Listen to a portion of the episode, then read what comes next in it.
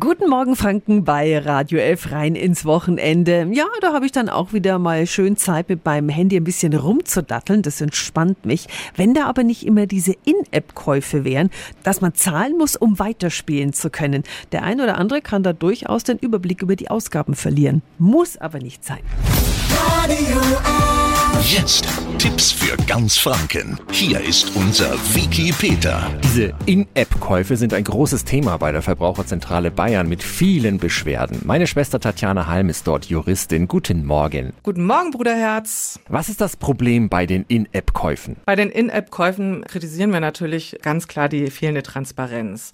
Das kennt ja jeder. Ich spiele auch mal ganz gern mal morgens beim Kaffee zur Beruhigung und dann erscheint dann irgendwie fünf Leben vorbei. Man kann dann noch mal was kaufen kaufen.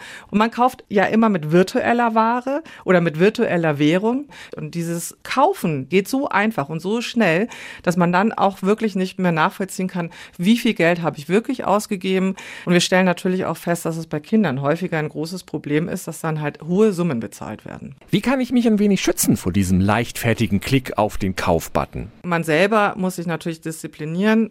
Es ist natürlich wichtig, in der App dann eben auch die Bezahlfunktion genau einzustellen. Also das heißt, hier wirklich in den Einstellungen nochmal überprüfen, dass nicht einfach äh, unproblematisch und ohne Passwortangabe dann eingekauft werden kann. Vielen Dank an Tatjana Halm von der Verbraucherzentrale Bayern. Heute endet dort die Digitalwoche mit einem letzten kostenlosen Online-Vortrag. Den Link und alle Infos gibt's auf radiof.de. Tipps für ganz Franken von unserem Wiki Peter. Täglich neu in Guten Morgen Franken um 10 nach 9. Radio